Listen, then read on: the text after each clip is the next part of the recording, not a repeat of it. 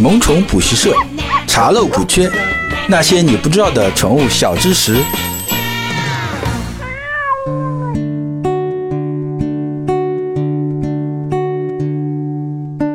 Hello，各位好，这里是萌宠补习社，我是万万了。我每期啊都会和你聊一聊和宠物相关的话题。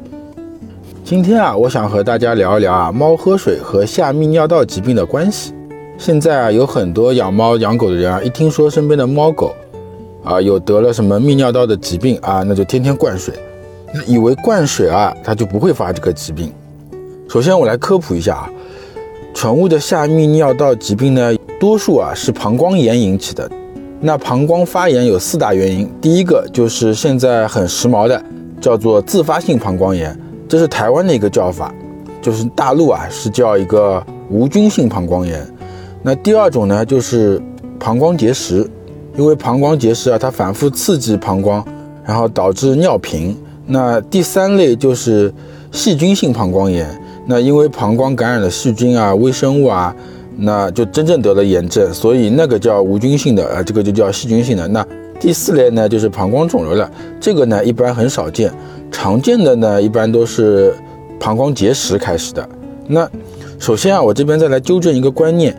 就是这个得结石啊，绝大多数啊是因为猫的体质问题，而不是说啊我猫喝喝水太少了。这个喝水少不是得这个病的原因。你说啊，因为我猫完全不喝水，所以我频繁长结石啊，不是这个概念。这个前提呢是我猫有了结石啊，有这个结石体质，然后呢喝水少，那个结石呢就会长得比较快。比如是草酸钙结石啊，是因为你摄入的食物钙太多了，或者钙代谢不好导致这个草酸钙结石。那你多喝水，它的钙就没有了吗？不是的，哎，这个逻辑是不对的嘛，对不对？然后呢，我们就来说一下这个下泌尿道疾病啊跟喝水的关系。首先啊，人得了这个泌尿道疾病啊就要多喝水啊，是因为你去看泌尿科，对不对？啊，都说啊我不用给你开什么药的，就一般的结石，多喝点水冲冲就行了嘛。那因为什么啊？就是因为你感染了，那是不是这个这个细菌啊要从尿道爬上去？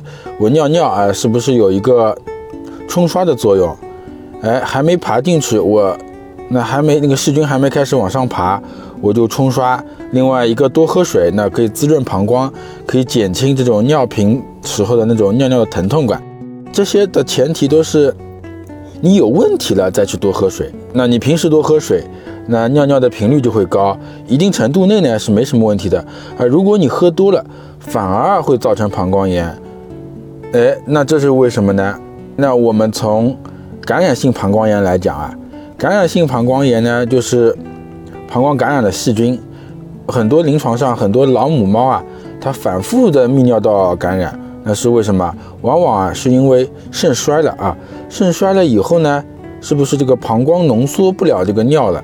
那尿水比就下降了，那所以猫呢就特别容易口渴，因为尿越排越多，呃，我就越来越需要喝水，那尿比重就低了。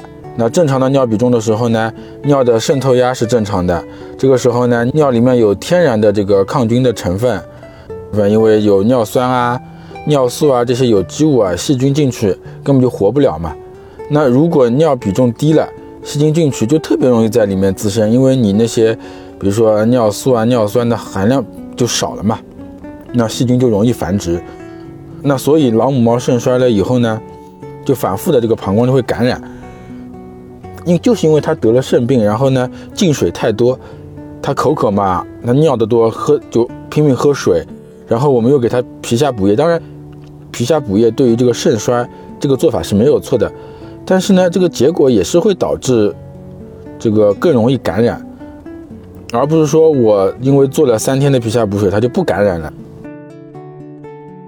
那么无菌性膀胱炎啊，不管是什么肥胖引起的，还是跟什么有关的，都是因为啊去甲肾上腺素浓度太高导致的。那么这个去甲肾上腺素浓度太高呢，就是跟紧张啊、焦虑情绪有关的。